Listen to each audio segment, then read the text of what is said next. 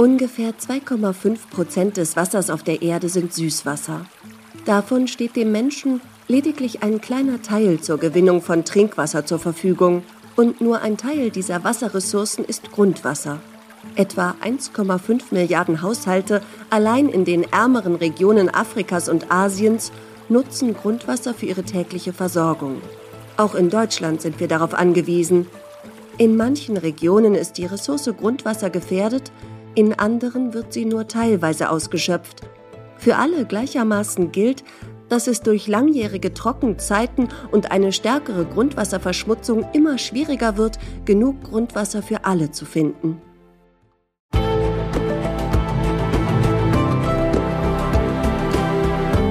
Sie hören dem Wasser auf den Grund gehen. Ein Audiospecial der Bundesanstalt für Geowissenschaften und Rohstoffe zum Thema Grundwasser. In dieser Episode vom Problem zur Chance Grundwasser im Senegal. Um die unsichtbare Ressource Grundwasser sichtbar zu machen, hat die Bundesanstalt für Geowissenschaften und Rohstoffe, kurz BGR, die Informationskampagne Keine Zukunft ohne Grundwasser ins Leben gerufen. Die Expertinnen und Experten der BGR engagieren sich in Deutschland, aber auch weltweit in den Bereichen Grundwassererkundung, Grundwasserschutz und Ressourcenmanagement. Sie beraten die Bundesregierung und sind in zahlreichen Projekten in den Partnerländern der deutschen Entwicklungszusammenarbeit im Einsatz.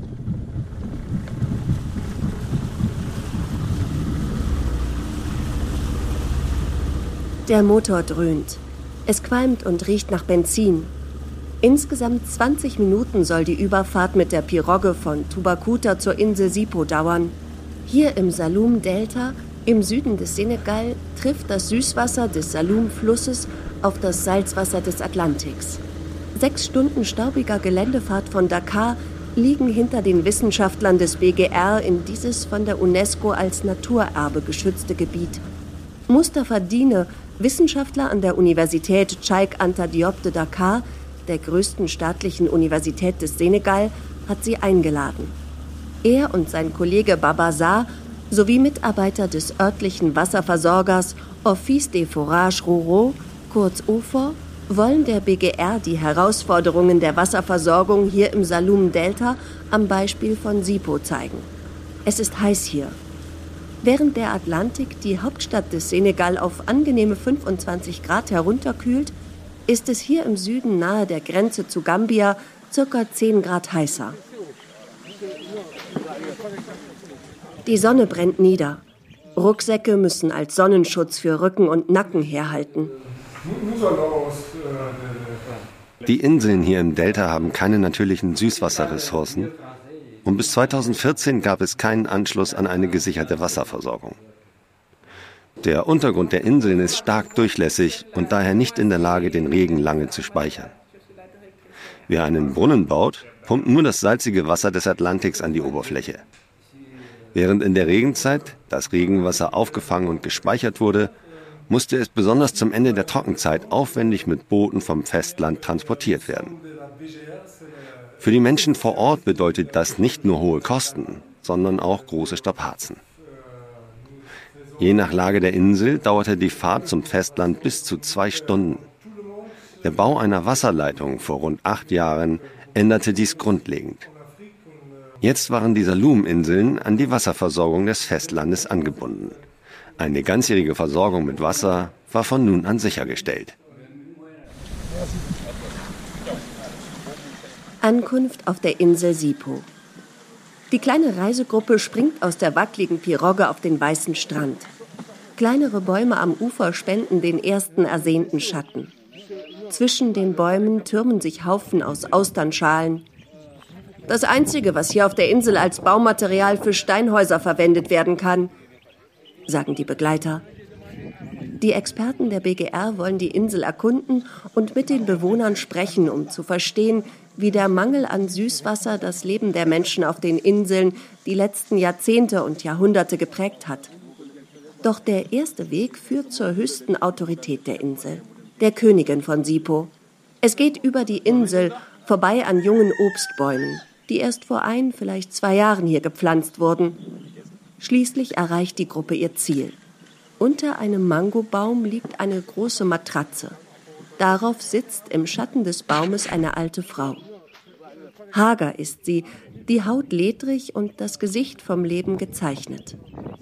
Sie trägt ein traditionelles Kleid mit den hiesigen farbenfrohen Mustern. Es sind Matten ausgelegt, Stühle stehen bereit. Die Gäste aus Deutschland stellen sich vor und erklären den Grund für ihren Besuch. Die Tochter übersetzt der Königin ins Ohr. Wie hat sich das Leben seit dem Anschluss an die Wasserversorgung verändert?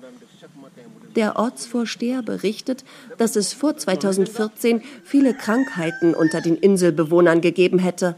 Magenprobleme, Haut- oder Augenkrankheiten.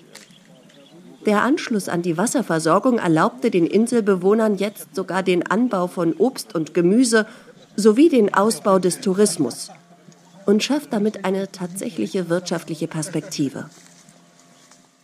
In Relation zur Wasserversorgung in Subsahara-Afrika insgesamt ist das jedoch der sprichwörtliche Tropfen auf den heißen Stein. Aktuell sind im ländlichen Teil von Subsahara-Afrika noch immer 400 Millionen und damit über die Hälfte der hier lebenden Menschen ohne Zugang zu ausreichend sauberem Wasser. Der afrikanische Wasserministerrat, ein Gremium der Afrikanischen Union, hat das ungenutzte Potenzial des Grundwassers erkannt und bereits 2018 gefordert, die Entwicklung der Grundwasserressourcen voranzutreiben. Seitdem unterstützt das Sektorvorhaben Politikberatung Grundwasser der BGR den afrikanischen Wasserministerrat dabei, ein strategisches Grundwasserprogramm aufzubauen. Dieses hilft den Mitgliedstaaten, die Bewirtschaftungskapazitäten zu verbessern, das sozioökonomische Potenzial der Grundwasserressourcen abzuschätzen und Investitionen ins Land zu holen, um dieses Potenzial endlich zu nutzen. All das unter dem Gebot der Nachhaltigkeit. Wichtig ist dabei auch, dass sich das Grundwasser immer wieder erneuern kann. Thomas Himmelbach, Leiter der Abteilung Grundwasser und Boden der BGR. Grundwasser äh, ist aufgrund seiner Neubildungsrate ein, äh, eine Ressource, die auf langfristige Nutzung hin ausgelegt ist. Sie bietet große Vorteile dadurch, dass es einen sehr großen Wasserkörper bildet im Untergrund, den wir dann bei entsprechender Nutzung langfristig nutzen können. Äh, Im Vergleich zu Oberflächenwasser, gerade in Afrika, ist hier der Vorteil darin zu sehen, dass die Oberflächenwasserressourcen doch sehr stark von den klimatischen Bedingungen und vor allem auch den jahreszeitlichen Schwankungen abhängen. Die Nutzung des Grundwassers löst uns komplett von dieser Problematik, da es eine sehr, sehr große Ressource ist, die entsprechend halt auch genutzt werden kann. Man kann die Nutzung des Grundwassers mit dem eigenen Bankkonto in etwa vergleichen. Ich habe ein Guthaben, das wird ständig erneuert. Ähm, ich kann es teilweise mal kurz überziehen, muss beim nächsten Mal aber etwas langsamer treten, um damit natürlich wieder die, auf meinen üblichen Stand zurückzukommen. Übertragen auf das Grundwasser heißt das, dass wir eine natürliche Neubildung haben, die gleichmäßig abläuft, mehr oder weniger, durch den Klimawandel vielleicht sogar etwas weniger wird. Aber dennoch habe ich eine langfristige Ressource, die ich bei Knappheit, bei Trockenheit mal kurzzeitig stark beanspruchen kann, während in Phasen, wenn es dann genügend regnet, ich mich bei der Nutzung des Grundwassers etwas zurücknehme und vielleicht eher Oberflächenwasser nutze.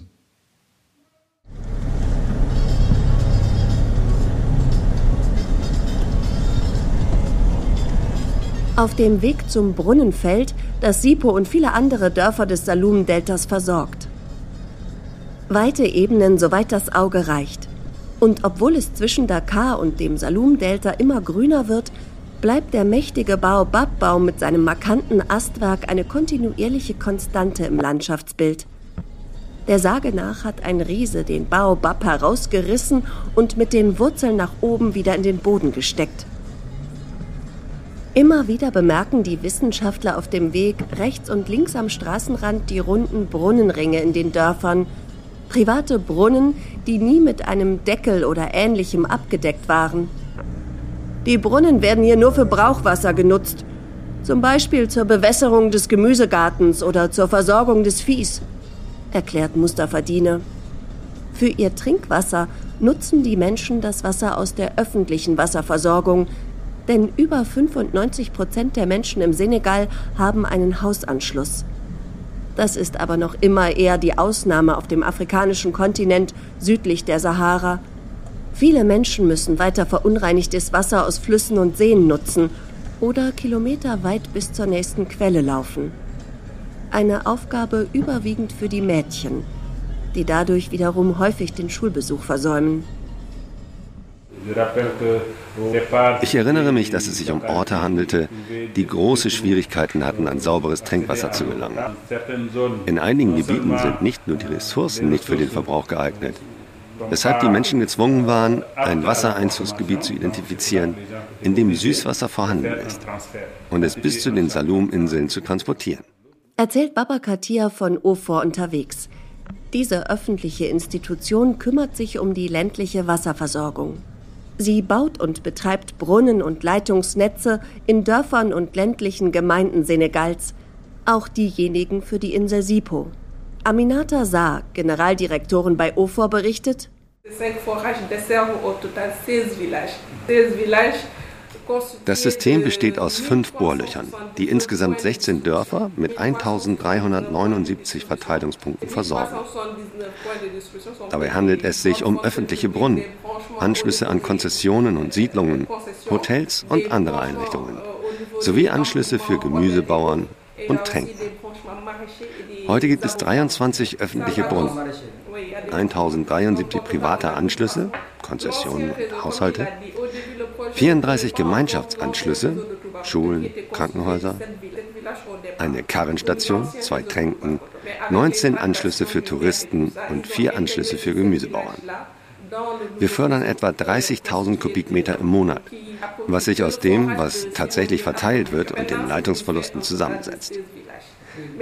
Wenn man eine Produktion macht, gibt es Verluste bei der Verteilung, sodass wir bei etwa 28.000 Kubikmetern liegen.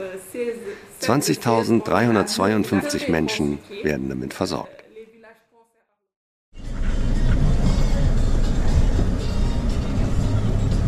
Verkäufer bieten in der brütenden Sonne den vorbeifahrenden Autoreisenden Nüsse und andere Waren an. Es geht weiter. Noch eine kurze Wegstrecke und der Geländewagen biegt von der Asphaltstraße ab und fährt über Sandpisten vorbei an einem kleinen Dorf. An einem Grundstück mit über Kopf hoher Mauer endet die Fahrt. Wir sind am Brunnenfeld, erklärt Mustafa. Von hier kommt das Wasser, das nach Sipo und auf die anderen Inseln gepumpt wird. Das Tor ist offen und ein großes Bohrfahrzeug mit chinesischer Aufschrift steht auf dem Gelände. Unter lautem Dröhnen des Motors dreht sich ein Bohrgestänge immer tiefer in den staubigen Boden. Auf dem engen Gelände liegen Bohrgestänge und Kisten mit Bohrkernen. Ein chinesischer Arbeiter bricht etwas Material aus dem Bohrkern heraus und zerreibt es zwischen den Fingern. Er gibt ein Zeichen, dass weitergebohrt werden muss. Ob es nicht zu Konflikten komme in einer Gegend, die so trocken ist, will das Team von Mustafa Dine wissen, wenn Wasser, das hier gefördert wird, dann viele Kilometer weiter gepumpt wird. Die Antwort? Ja, die Dorfbewohner seien hier anfangs nicht gerade begeistert gewesen und hätten das Wasser gerne für ihre eigenen Felder genutzt. Letztlich hätten die Menschen die Situation aber akzeptiert. Direkt neben dem Wasserturm ist einer dieser alten, circa 15 Meter tiefen, selbstgebauten Brunnen mit einem Durchmesser von circa zwei bis drei Metern. Man kann bis auf den Boden des Brunnens sehen. Er ist trocken. Das heißt, dass hier aktuell das Grundwasser tiefer stehen muss. 60 Meter tief müsse man hier bohren, erklärt der Mitarbeiter vom örtlichen Versorger Ofor. Ein Wächter passt auf, dass niemand Unbefugtes das Gelände betritt und zum Beispiel das Wasser verschmutzen kann. Gleich fünf oder sechs solcher Brunnenanlagen gibt es hier, jede für sich mit einer Mauer geschützt. Immer mehr Brunnen werden hier gebohrt und immer wieder versanden die Brunnen. Erst kürzlich sei wieder ein Brunnen ausgefallen. Insgesamt 51 Kilometer beträgt die Länge des gesamten Netzes mit seinen zahlreichen Verzweigungen, in welche das Wasser hier vom Brunnenfeld gepumpt wird. Zwischen 200 und 400 westafrikanische Franc kostet ein Kubikmeter. Umgerechnet zwischen 30 und 60 Eurocent, je nach Nutzungsart. Haushalts- und Dorfanschlüsse sind günstiger. touristische und kommerzielle etwas teurer. Am günstigsten sind die Anschlüsse für Landwirtschaft und Viehtränken.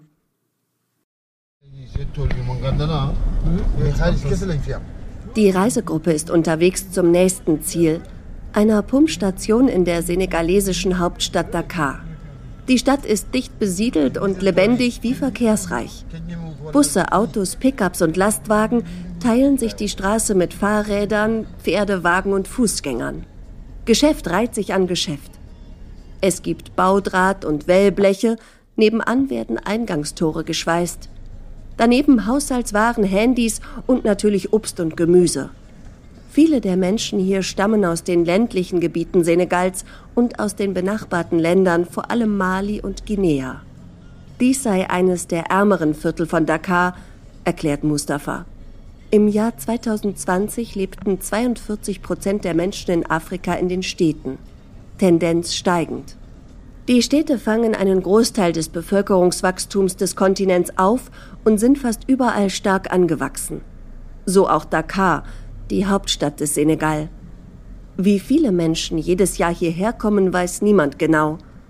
Und die Menschen bauen sich Häuser, in der Regel ohne Genehmigung. Aus ganz Westafrika suchen die Menschen hier ihr Glück und eine Perspektive. Dakar ist Wirtschaftszentrum. Rund 3,6 Millionen Menschen leben im Großraum der Hafenstadt am Atlantik. Doch während in Sipo das Wasser lange knapp war, wird Dakar vom gegenteiligen Problem heimgesucht.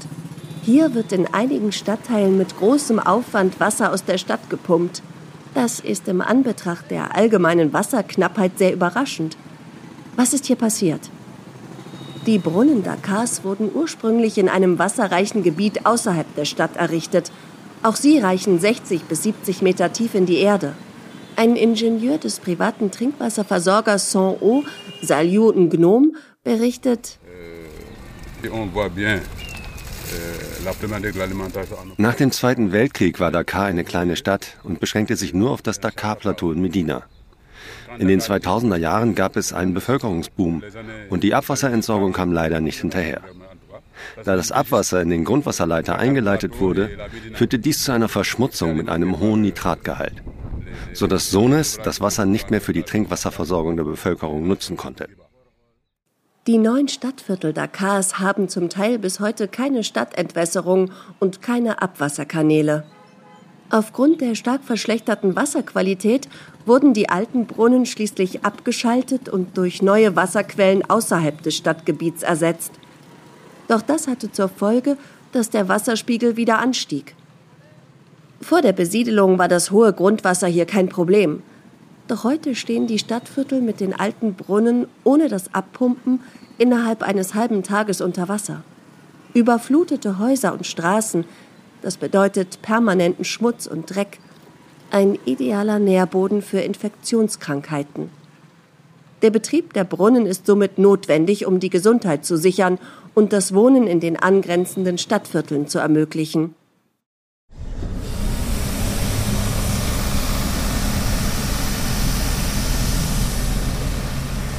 Die Gruppe von Wissenschaftlern fährt auf den Betriebshof der Pumpstation. Mitarbeiter erwarten sie. Sie tragen Hemd und Jeans, darüber Warnwesten und auf dem Kopf einen Bauhelm. Corona-Maßnahmen haben bisher im Senegal kaum eine Rolle gespielt. Hier werden sie gebeten, eine Maske zu tragen. Salyun Gom und Herrn Dur, Projektmanager bei Sonno, führen durch die Pumpstation. Ein nüchtern eingerichteter Raum mit einer großen Fensterfront zu einem Betriebsraum. Auf einem Schreibtisch mehrere Bildschirme. Wir bekommen hier die Live-Daten aus den Brunnen dieses Stadtteils wie Förderrate, Druck und Wasserstand. Die Pumpen können wir von hier aus fernsteuern, erklärt Herr Ndur auf einer Karte ist das gesamte Netzwerk an Pumpen und Wasserleitungen abgebildet. Der ohrenbetäubende Lärm der Pumpen dringt durch eine Tür. Eine Treppe tiefer laufen mächtige blaue Rohre, die Wasserleitungen zusammen. Von hier aus wird das Wasser aus der Stadt gepumpt. Während der Trockenzeit können die Landwirte damit ihre Felder bewässern. In der Regenzeit geht das Wasser direkt ins Meer. Für die Grundwasserhaltung in Dakar muss der Wasserspiegel um circa ein bis zwei Meter abgesenkt werden, damit das Gebiet trocken bleibt. Saloon Gom berichtet, qui n'est pas profonde. Hein. Les forages font 50 Meter, 60 Meter maximum de profondeur. Donc c'est une nappe. Euh, Wir können etwa 10.000 bis 13.000 Kubikmeter pro Tag abpumpen. Während der Winterzeit werden etwa 2.000 bis 3.000 Kubikmeter pro Tag gepumpt. Je nach Regenmenge mehr oder weniger, um das Wasser abzulassen. Der Grundwasserspiegel ist nicht tief. Die Bohrungen gehen in maximal 50 bis 60 Meter. Wir pumpen sowohl während der Winterzeit als auch nach der Winterzeit. Die Fahrt geht weiter, mitten durch Wohngebiete über sandige Straßen. Teilweise stehen die Häuser so eng zusammen, dass die Autos kaum durchpassen. Man biegt auf einen großen Platz. Viele Kinder in ihrer Schuluniform halten sich hier auf. Auch die Geräuschkulisse ist wie auf dem Schulhof. Eine Gruppe spielt Fußball. Sie scheinen gerade am Sportunterricht teilzunehmen. Die Autos parken mitten auf dem Platz vor einem kleinen Brunnenhäuschen. Normalerweise steht das gesamte Gelände und ein Großteil dieses Wohnviertels während der Regenzeit unter Wasser. Daher muss immer weiter gepumpt werden, um den Grundwasserspiegel zu senken. Der Wachmann aus dem kleinen Brunnenhäuschen berichtet, euh, wenn man das Pumpen für einige Zeit unterbricht, steigt das Wasser wieder auf, wodurch die Häuser feucht werden. Oder wenn es eine Panne gibt oder das Wasser anhält.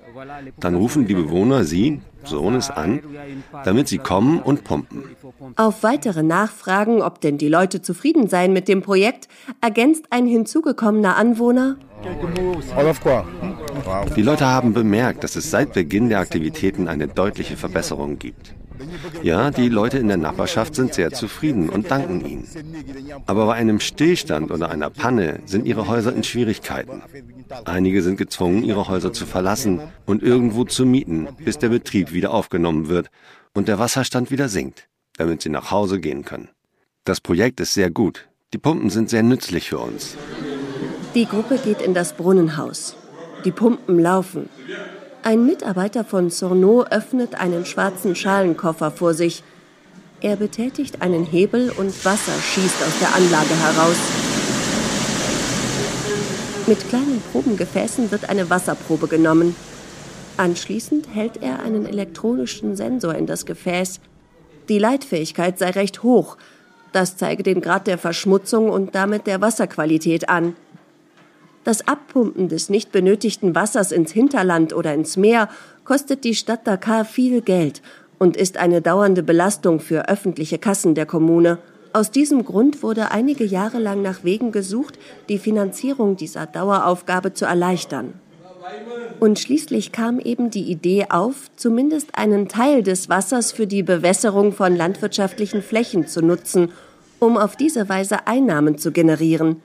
Diese Lösung zeigt, wie die Städte und die Landwirtschaft im Umland profitieren können, wenn die Bedürfnisse der verschiedenen Sektoren zusammengedacht werden. Sie zeigt aber gleichzeitig auch, wie wichtig eine gute Steuerung des Wachstums der afrikanischen Städte ist, damit Trinkwassergewinnungsgebiete geschützt bleiben. Denn indem man die Städte bis an den Zaun der Brunnen wachsen ließ, hat man sich zugleich die Kosten für ein dauerndes Abpumpen aufgeladen. Aber gerade hier im Grundwasser liegt auch ein erhebliches Potenzial der Subsahara-Zone gewissermaßen brach. Neben Trinkwasser, das die Menschen in den Städten und Dörfern dringend benötigen, kann es auch für andere Zwecke verwendet werden, um so die sozioökonomische Entwicklung in Subsahara-Afrika voranzutreiben. Aktuell werden beispielsweise lediglich drei bis fünf Prozent der landwirtschaftlichen Flächen überhaupt bewässert und nur rund fünf Prozent davon mit Grundwasser. Dabei macht der Landwirtschaftssektor circa 30 Prozent des Bruttoinlandsprodukts aus und beschäftigt etwa 65 Prozent der Bevölkerung. Hier wird das Potenzial des Grundwassers bisher nur geringfügig genutzt. Ein nachhaltiges und schonendes Ressourcenmanagement muss dabei aber unbedingt mitgedacht werden. Weitere Informationen und Einblicke zu Grundwasserthemen in Deutschland und weltweit finden Sie auf unserer Website www.zukunft-grundwasser.de. In der nächsten Episode geht es um das Grundwasser in der Landwirtschaft in Deutschland. Das war dem Wasser auf den Grund gehen. ein Audiospecial der Bundesanstalt für Geowissenschaften und Rohstoffe zum Thema Grundwasser.